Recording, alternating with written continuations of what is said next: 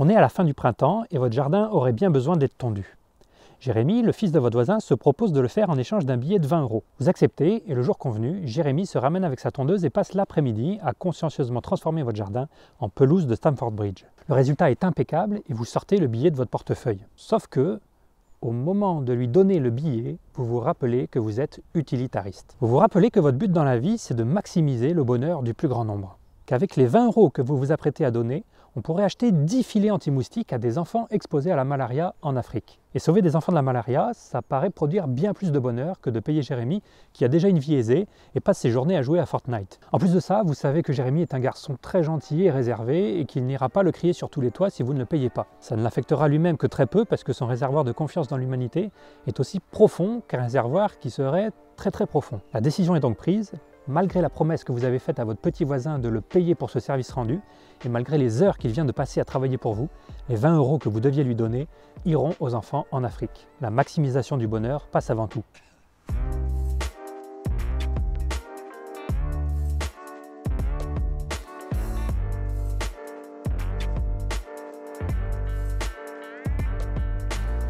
L'utilitarisme est une théorie morale et politique qui a été développée en premier par les philosophes Bentham et Mill au XVIIIe et XIXe siècle et qui dit dans sa formulation la plus simple que le but de la morale, c'est la maximisation du bonheur du plus grand nombre. C'est-à-dire que pour savoir comment vous comporter, comment bien vous comporter, l'utilitarisme nous dit que vous devez faire un calcul des conséquences qu'auront vos actes et choisir la solution qui produira le plus de bonheur ou le moins de malheur possible. Par exemple, pour savoir si c'est acceptable de tuer une personne pour en sauver cinq, comme dans le dilemme du tramway qu'on a vu dans la dernière vidéo, vous calculez quel malheur résulte de la mort d'une personne et quel malheur résulte de la mort de cinq personnes.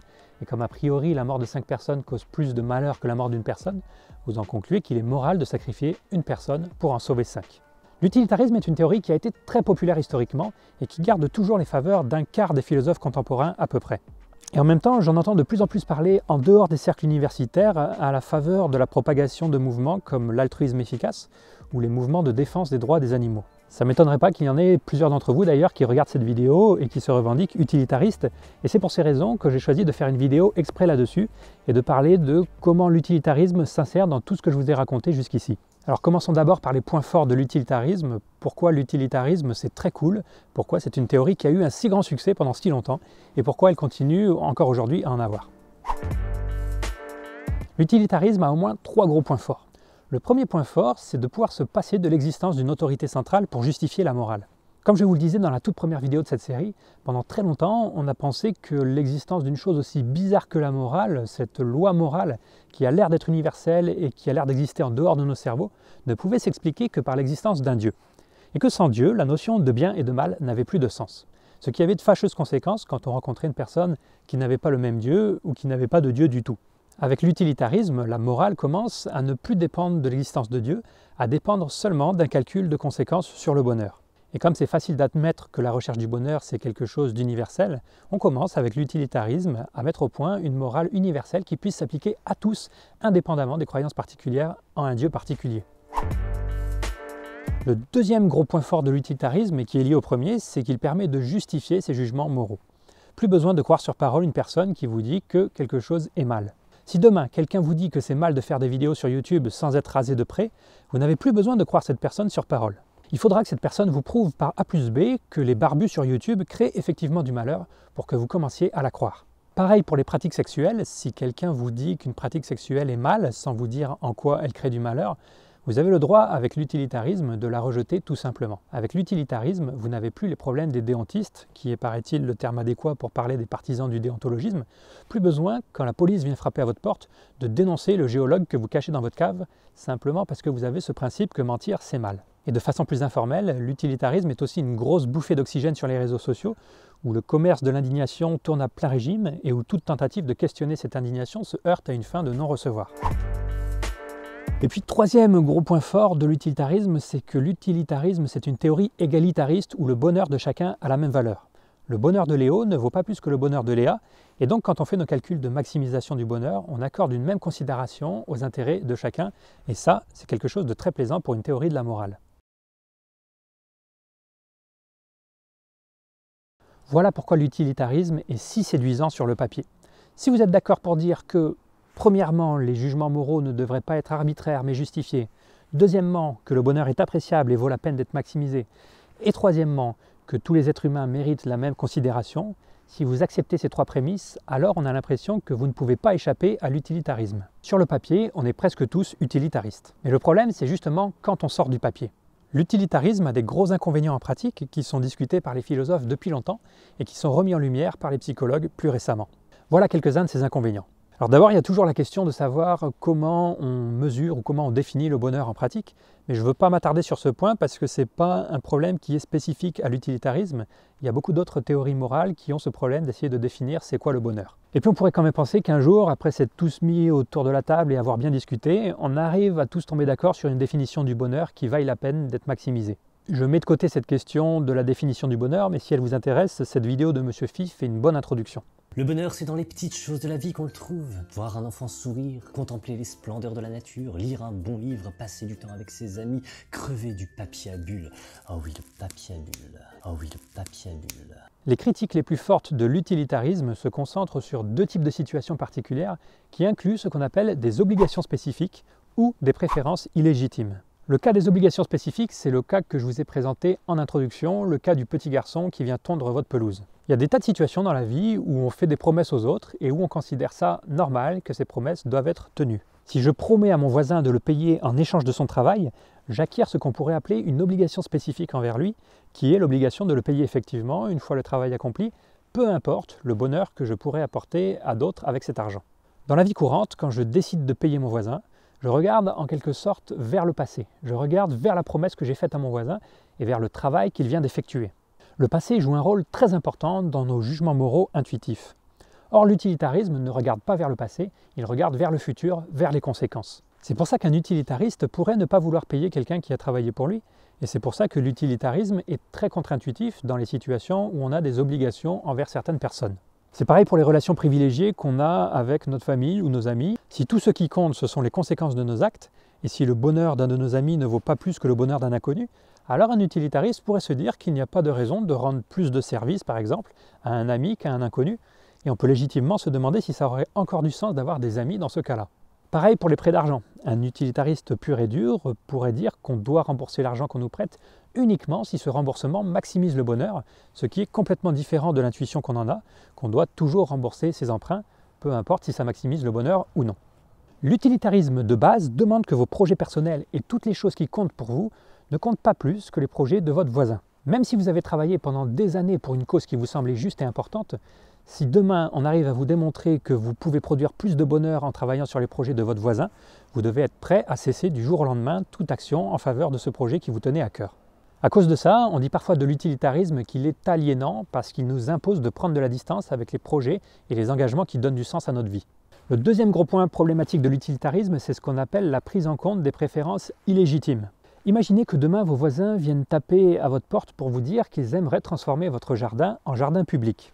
Certes qu'ils vous disent ça sera ballot pour vous, mais comparé à la joie que eux et tous les enfants du quartier en retireraient, ça en vaudrait largement la peine. Vos voisins ont d'ailleurs fait le calcul sur le papier et la conclusion est sans appel. L'action qui maximise le bonheur du plus grand nombre est celle qui consiste à vous prendre votre jardin pour le transformer en jardin public. C'est ça ce qu'on appelle une préférence illégitime. C'est la préférence de quelqu'un, dans ce cas-ci d'un de vos voisins, qui dans la morale courante n'est généralement pas prise en compte pour déterminer ce qu'il est moral de faire, mais qui, dans un calcul utilitariste, est parfaitement recevable. Autre exemple de préférence illégitime, vous pouvez penser à l'exemple discuté par Thibault et Lé dans leur vidéo sur le don d'organes. Si tout ce qui compte, c'est la maximisation du bonheur, en quoi aurait-on le droit de refuser qu'on vienne nous tuer pour nous prendre tous nos organes si on était sûr que ça peut sauver plusieurs vies? Vous pouvez aussi penser à un SDF alcoolisé dans la rue qui embête tout le monde et qui ne fait rien de ses journées. On pourrait imaginer que des utilitaristes arrivent facilement à montrer par A plus B que ce SDF cause plus de malheur à la société qu'il ne produit de bonheur et qu'il faille donc s'en débarrasser. À chaque fois, si ces conclusions utilitaristes semblent aussi repoussantes que de la mauvaise herbe, c'est parce qu'elles prennent en compte des préférences illégitimes. Dans notre morale intuitive de tous les jours, il semblerait que l'on fasse la différence entre certaines préférences qui sont légitimes et d'autres qui ne le sont pas. L'utilitariste de base, lui, ne fait pas cette différence. Pour lui, une préférence est une préférence il n'y a pas de hiérarchie des préférences. Et paradoxalement, cet aspect découle directement du fait que l'utilitarisme, c'est une philosophie égalitaire qui accorde la même considération aux intérêts de chacun. Le fait que l'utilitarisme soit très contre-intuitif est discuté en philosophie depuis longtemps et c'est aujourd'hui confirmé par la psychologie. On en a déjà parlé dans la dernière vidéo avec l'exemple du tramway qui montre qu'une grande majorité de gens, 90% à peu près, n'est pas d'accord pour pousser quelqu'un sur la voie pour arrêter un train, même si ça permettrait de sauver 5 personnes. D'autres expériences montrent que les gens ne sont pas d'accord pour mettre sur le marché un vaccin qui augmenterait la mortalité d'une population, même si ça permettrait en même temps de diminuer la mortalité d'une population plus grande. Les gens pensent aussi qu'il faut punir une compagnie pharmaceutique qui a fauté, même si ça veut dire qu'elle devra arrêter la production d'un vaccin bénéfique pour tous. Les gens pensent aussi que la difficulté de détecter un crime ne doit pas conditionner à quel point ce crime doit être sévèrement puni, ce qui aurait pourtant du sens dans une perspective de dissuasion. Alors comment on fait pour donner du sens à tout ça? Comment on peut expliquer qu'on puisse à la fois être autant séduit par l'utilitarisme sur le papier et autant repoussé par lui en pratique? La solution passe probablement par une distinction entre morale intuitive et morale réflexive. Je vous en ai déjà touché deux mots dans l'épisode 2 de la série. Je vous disais qu'il est très probable que notre cerveau soit capable de produire des jugements moraux de deux façons. Premièrement, d'une façon rapide, inconsciente et automatique. C'est ce que j'ai appelé des intuitions morales, et ces intuitions morales seraient les sorties de notre algorithme cognitif évolué. Ce sont ces intuitions non utilitaristes qui s'expriment quand on demande aux gens si c'est OK de pousser une personne sur la voie. Mais notre cerveau serait aussi capable de produire des jugements après une longue réflexion et de façon consciente. Ces jugements, qui sont le produit de facultés de raisonnement plus générales, seraient à l'origine des jugements utilitaristes. Une analogie intéressante nous est donnée par Descartes. Descartes nous fait remarquer qu'on peut se représenter intuitivement ce qu'est une figure à trois côtés, ce que les mathématiciens appellent dans leur jargon incompréhensible un triangle. Par contre, on ne peut pas se représenter intuitivement une figure à mille côtés. On ne peut pas se la représenter intuitivement, mais on peut accepter qu'une telle chose existe en y réfléchissant. On peut concevoir qu'une telle chose existe. Et eh bien on pourrait penser que de la même façon, certains de nos jugements moraux sont produits de façon intuitive, sans qu'on ait besoin de raison pour y croire, tandis que d'autres jugements sont produits après réflexion, une fois qu'on a évalué les raisons externes d'y croire il y a de très fortes chances pour que les jugements utilitaristes fassent partie de cette deuxième catégorie, qu'ils soient des jugements réflexifs. On pense ça notamment parce qu'on arrive à interférer sur les jugements utilitaristes en mettant les gens sous charge cognitive.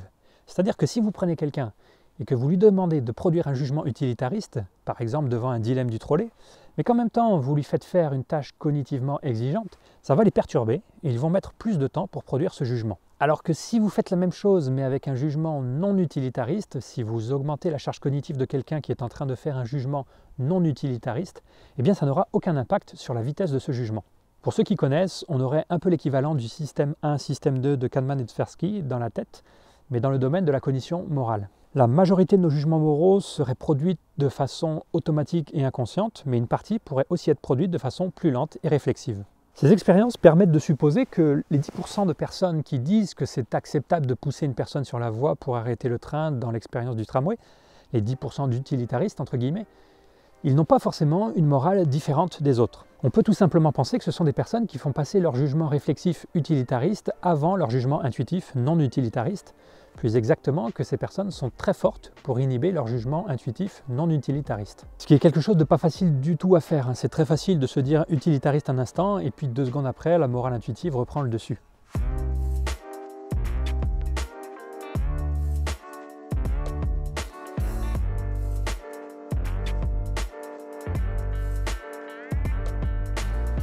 Alors qu'est-ce qu'on peut faire de tout ça? Est-ce mal d'être utilitariste au final? Est-ce grave que l'utilitarisme soit contre-intuitif? Est-ce grave que l'utilitarisme justifie parfois des monstruosités? Peut-on sauver le soldat utilitariste? Eh bien, il y a effectivement des manières d'essayer de sauver l'utilitarisme. Je vais vous en présenter trois différentes.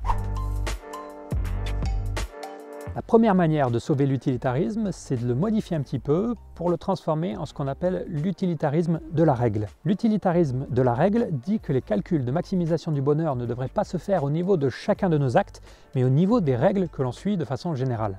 Pour reprendre mon exemple de Jérémy qui vient tondre votre pelouse, si l'utilitariste de base dit qu'on ne devrait pas le payer parce qu'on peut mieux faire avec cet argent, l'utilitariste de la règle dit qu'on doit le payer parce que la règle de tenir ses promesses est une règle qui maximise généralement le bonheur, même si elle ne le maximise pas dans ce cas précis. Si tout le monde se mettait à ne pas tenir ses promesses, tout le monde deviendrait méfiant et plus personne ne voudrait travailler, et les conséquences néfastes pour la société seraient au final énormes.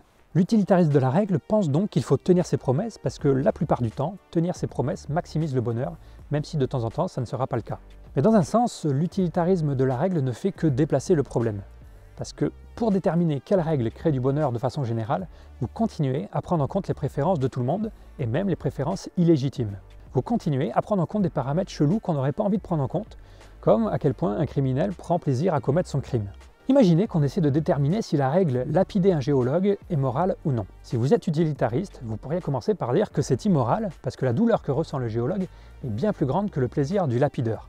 Mais imaginons maintenant que je mette le géologue dans un stade rempli de 50 000 personnes et que chaque spectateur y aille de son petit caillou, qui de son morceau de granit, qui de son échantillon de basalte, qui encore de sa péridotique ophiolitique hercinienne. Comment continuer à penser que la douleur du géologue ne sera pas largement compensée par le plaisir des 50 000 spectateurs? Et quand bien même ce ne serait pas assez, je pourrais retransmettre ce spectacle sur ma chaîne YouTube et le monde entier s'y connecterait frénétiquement. Enfin bref, que vous fassiez des calculs du bonheur au niveau des actes ou des règles ne change rien au fait que lorsque vous faites ces calculs, vous allez devoir prendre en compte des paramètres qui sont généralement considérés comme non pertinents, non légitimes pour notre morale courante.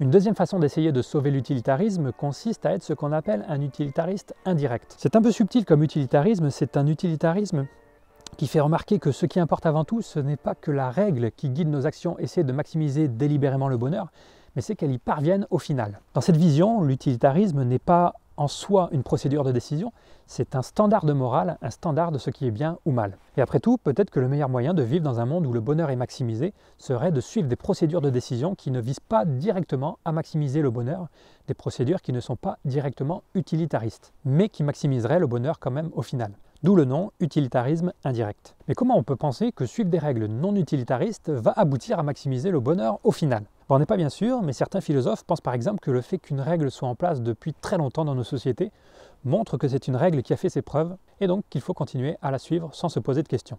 Mais c'est sûr que l'utilitarisme indirect poussé à l'extrême peut être vu comme autodestructeur dans le sens où il vise sa propre élimination dans la tête des gens. Peut-être que le monde le plus à même de maximiser le bonheur, c'est un monde dans lequel personne ne croit à l'utilitarisme. Je vous laisse décider si l'utilitarisme indirect c'est une idée de génie ou juste une façon de sauver les meubles, de continuer à pouvoir se déclarer utilitariste tout en ayant exactement le même comportement que les gens qui ne le sont pas.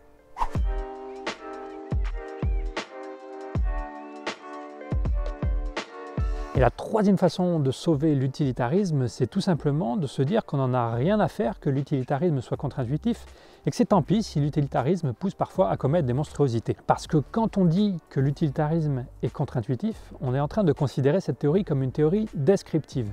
Mais l'utilitarisme n'a jamais vraiment eu cette prétention. L'utilitarisme se veut avant tout être une théorie normative.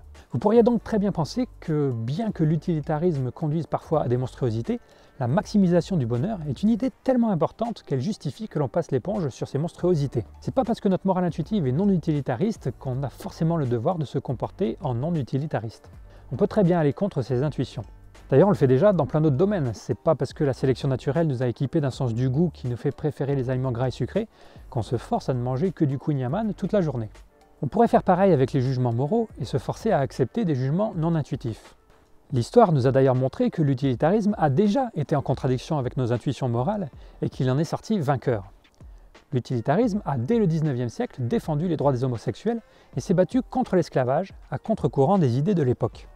Alors pourquoi ça ne serait pas encore le cas dans le futur? Et si demain, tout le monde considérait ça normal de ne pas payer son voisin venu tondre la pelouse? Et si demain, il était devenu normal d'être euthanasié pour transférer ses organes à d'autres?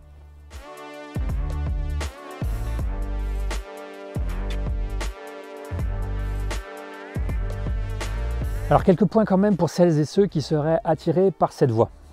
Le premier point, c'est de se rendre bien compte de ce que ça veut dire que l'utilitarisme est contre-intuitif. Contre-intuitif, dans le domaine de la morale, ça veut dire la plupart du temps immoral. Et je pense que vous savez tous que la sensation que l'on ressent face à un comportement immoral est loin d'être plaisante, on peut même dire qu'elle est douloureuse. Autrement dit, si vous promouvez des comportements contre-intuitifs, vous allez créer de la souffrance morale autour de vous. Est-ce que cette souffrance peut être compensée par un bonheur plus grand que vous cherchez à atteindre? C'est à discuter. Mais en tout cas, cette souffrance doit être prise en compte dans vos calculs utilitaristes. C'est là aussi où on voit la limite de la métaphore du sens du goût que j'ai beaucoup utilisée tout au long de cette série de vidéos. J'ai souvent comparé le sens moral au sens du goût parce que si les biologistes ont raison et qu'un sens moral a évolué biologiquement, il y a de fortes chances qu'il possède beaucoup de caractéristiques similaires à celles du sens du goût, par exemple le caractère automatique. Mais il y aura aussi des différences. Quand on ne donne pas au sens du goût ce pourquoi il a évolué, du gras et du sucré, ça ne s'accompagne pas de réactions incroyables. Mais ce n'est pas le cas pour le sens moral. Quand on ne donne pas au sens moral ce qu'il veut, les réactions sont tout autres. Le sens moral a l'air d'être beaucoup plus rigide dans les stimuli qu'il accepte. Le deuxième point, c'est que si l'utilitarisme a effectivement dans le passé été utile pour lutter contre les discriminations, aujourd'hui l'utilitarisme semble faire exactement le contraire. Repensez à la possibilité de supprimer les SDF qui embêtent tout le monde dans la rue. Ou pour prendre un exemple plus réaliste peut-être, je vois souvent sur les réseaux sociaux des utilitaristes entre guillemets qui se plaignent que certaines morts soient trop médiatisées, en tout cas qu'elles soient plus médiatisées que d'autres, alors que ces morts ne représentent qu'une minorité de morts en France. C'est un raisonnement utilitariste qui conduit à prendre directement position contre une minorité. Autrement dit, si l'utilitarisme était progressiste dans l'Angleterre victorienne de Bentham, parce qu'il prenait la défense du plus grand nombre, le peuple, face à une élite bourgeoise minoritaire, il se pourrait bien qu'aujourd'hui l'utilitarisme ait changé de camp et soit devenu conservateur.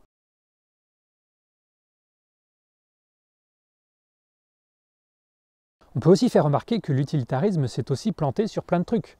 On peut penser que déjà au XIXe siècle, l'utilitarisme postulait qu'il peut être moral dans certaines situations de ne pas payer son voisin venu tondre la pelouse. Or deux siècles plus tard, il semblerait que nous n'ayons toujours pas changé d'avis sur ce point. Alors si l'utilitarisme a eu raison sur certains points mais pas sur d'autres, c'est peut-être qu'il a eu raison par hasard ou pour de mauvaises raisons. Un truc qu'on ne sait pas, nous les mortels qui vivons en dehors des cercles de philosophes qui se réunissent la nuit pour réciter du Nietzsche, c'est que d'après mes sources, la plupart des philosophes utilitaristes contemporains n'adhèrent pas à un utilitarisme hardcore, mais préfèrent plutôt l'utilitarisme indirect, qui est, comme je vous l'ai expliqué, une version assez soft de l'utilitarisme qui n'implique pas de critique radicale de la société, ni de changement radical de nos comportements. Mais une des exceptions à ça, c'est peut-être Peter Singer, aussi appelé Pierre le Chanteur par les amoureux de la langue française qui n'aiment pas qu'on divulgage les épisodes de Louis la Brocante. Et Pierre, il continue à penser que l'on devrait, au moins dans certains cas, aller à contre-courant de nos intuitions. Voir cette vidéo de Monsieur Phi sur le sujet. Or, Pierre le Chanteur, c'est un philosophe extrêmement médiatique qui pèse beaucoup dans le game de la pop philosophie, notamment à cause de ses livres Questions d'éthique pratique et Libération animale qui ont rencontré un petit succès. Mais Pierrot ne parle jamais beaucoup des limites de l'utilitarisme, de jusqu'à quel point il faut aller à contre-courant de ses intuitions, et je trouve ça dommage. J'ai quand même trouvé, en allant fouiller au fond d'une interview qu'il vient de donner, des traces qui montrent qu'il pose effectivement des limites à la réflexion. Dans cette interview, Singer prend l'exemple des nazis, et je suis très content qu'il prenne cet exemple, parce que si j'avais fait une série entière de vidéos sur la morale sans parler une seule fois des nazis, vous auriez sûrement remis en question mes compétences pour parler du sujet. Et Pierrot fait référence à un discours qu'Himmler, le chef des SS dans l'Allemagne nazie, a prononcé en octobre 1943 devant un parterre d'officiers. C'est un des rares documents que l'on possède, et un document audio en plus, où un haut responsable nazi parle de façon ouverte de l'extermination des juifs. Voilà quelques extraits de cet enregistrement. Ich will auch ein ganz schweres Kapitel, will ich hier vor Ihnen aller Offenheit nennen. Es soll zwischen uns ausgesprochen sein, und trotzdem werden wir nicht in der Öffentlichkeit nie darüber reden. Meine die Judenevakuierung, die Ausrottung des jüdischen Volkes. Es gehört zu den Dingen, die man leicht ausspricht. Das jüdische Volk wird ausgerottet. Das sagt Ihnen jede Parteigenosse. Ganz klar steht in unserem Programm drin. Ausschaltung der Juden, Ausrottung machen wir, ha, Kleinigkeit. So gesehen, es durchgestanden hat keiner. Von euch werden die meisten wissen, was es heißt, wenn 100 Leichen beisammen liegen. Wenn 500 da liegen oder wenn 1000 da. Insgesamt aber können wir sagen, wir haben diese schwerste Aufgabe in Liebe zu unserem Volk getan.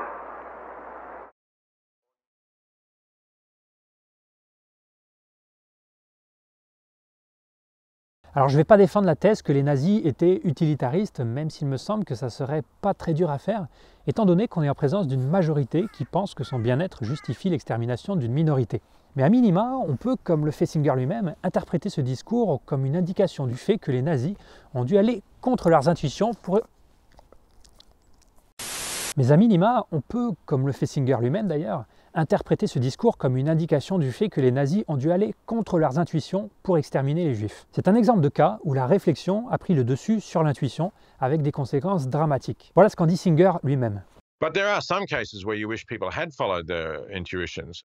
So you wish that Himmler had listened to that intuition that this is a repulsive thing to do, of course. So so it does go both ways. There are cases where we have decent intuitions and ideologies lead us to ignore them. And there are other cases where we have intuitions that lead us astray. Donc Singer, un des philosophes utilitaristes les plus en vue, reconnaît qu'il y a des limites à la morale réflexive.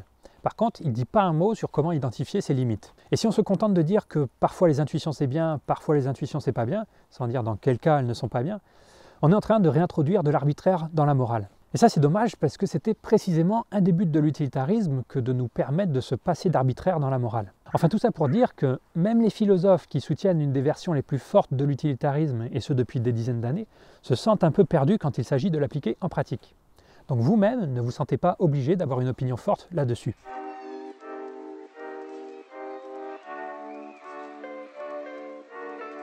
Je récapitule ce qu'on a vu. On a vu que l'utilitarisme, sur le papier, c'est super.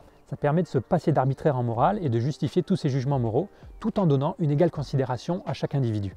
Mais dans la pratique, c'est beaucoup moins cool. La prise en compte de préférences illégitimes et la non prise en compte des obligations spécifiques mènent à des situations qui sont au mieux contre-intuitives, au pire monstrueuses. Pour sauver l'utilitarisme, vous pouvez soit bifurquer vers l'utilitarisme de la règle, qui maximise le bonheur au niveau des règles et non pas des actes, ou bifurquer vers l'utilitarisme indirect, qui consiste à vous comporter comme vous l'avez toujours fait, tout en pensant que ça permettra de maximiser le bonheur du plus grand nombre. Ou sinon, troisième solution, vous pouvez assumer les monstruosités de l'utilitarisme et vous servir de la différence entre descriptif et normatif pour arguer que la maximisation du bonheur est un objectif tellement noble qu'il justifie tous les sacrifices et toutes les monstruosités.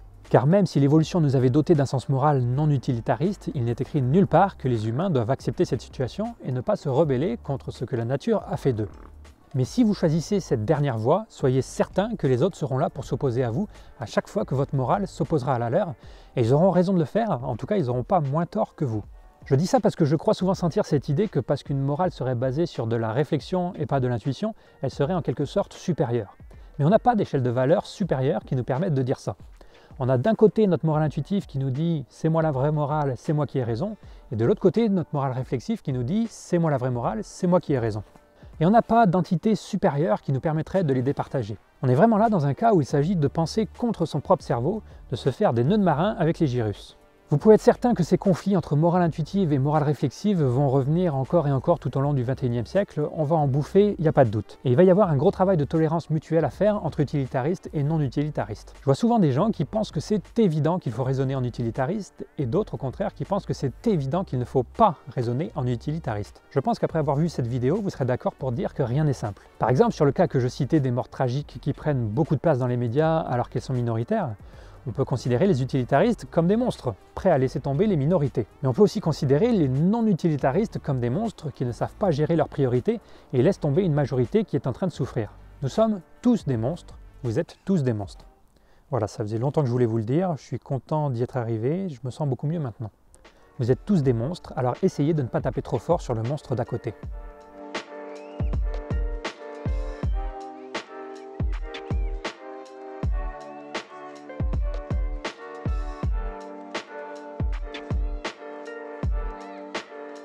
Je vous donne quelques livres pour celles et ceux qui voudraient creuser ces sujets. Je ne l'ai jamais trop fait au cours de cette série, mais là ça me paraît important. Ne croyez pas que j'ai fait le tour du sujet, hein. il y a encore plein de façons de critiquer ou de défendre l'utilitarisme que je n'ai pas abordé, et c'est encore un champ de recherche actif aujourd'hui en philosophie avec des revues entièrement consacrées au sujet.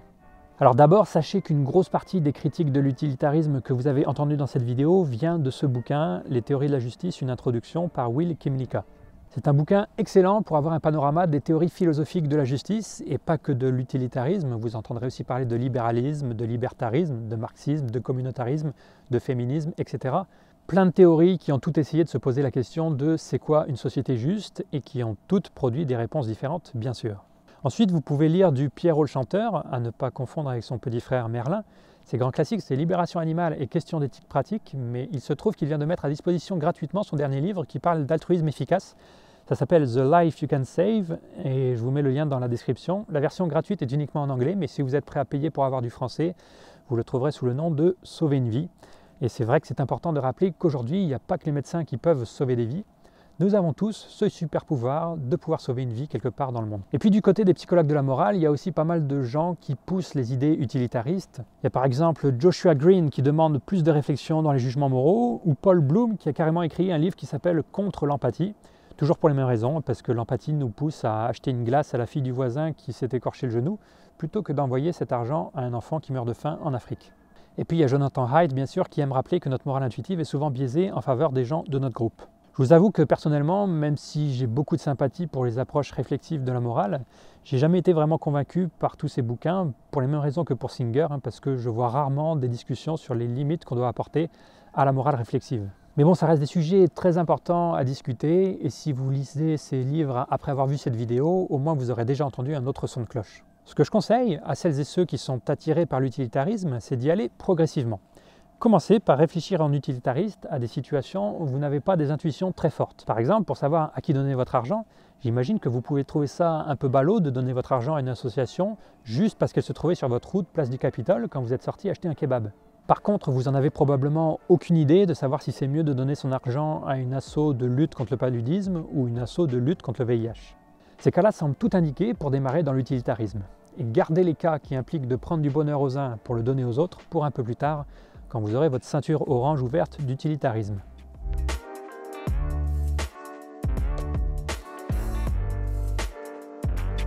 Vidéo terminée. On aurait pu s'arrêter là dans cette série sur la morale, mais je me suis dit que ce serait dommage d'avoir fait tout ce chemin sans aller titiller les plus grandes questions philosophiques en matière de morale, et notamment la question du réalisme moral, c'est-à-dire la question de savoir si la morale existe de façon objective dans l'univers. La morale existe-t-elle en dehors du cerveau humain? La morale est-elle une propriété intrinsèque de l'univers? Ce qui est cool, c'est qu'avec tout ce que je vous ai raconté, vous devriez déjà être capable d'apporter vous-même des réponses à ces questions, tout du moins des réponses de biologiste, mais c'est bien là ce que j'essaie de faire avec mes vidéos, c'est de vous transformer petit à petit en biologiste à votre insu. Vous verrez un jour, vous vous réveillerez avec une furieuse envie de démarrer un élevage de papillons. Donc si vous voulez commencer à réfléchir par vous-même à la question du réalisme moral, allez-y, faites-vous plaisir. Rappelez-vous de mon analogie avec le sens du goût, rappelez-vous de ma distinction entre explication ultime et proximale, et puis rajoutez là-dessus une petite pincée de coups d'opportunité. Et vous devriez être pas loin de la réponse que je vais vous apporter dans la prochaine vidéo. Imaginez donc que demain, des extraterrestres débarquent sur Terre avec comme intention de détruire l'humanité, et qu'armé de mon courage légendaire, j'aille au-devant d'eux pour leur dire Eh ben dites donc, euh, c'est pas très joli joli ce que vous vous apprêtez à faire. À votre avis, quelle est la probabilité pour que ces extraterrestres comprennent ce que j'essaie de leur dire? Est-ce qu'ils vont buter sur le mot joli joli, qui n'aura aucune traduction dans leur langue, ou sauront-ils parfaitement que ce qu'ils s'apprêtent à faire est problématique? Ressortirai-je vivant du vaisseau extraterrestre nazi? Réponse dans le prochain épisode.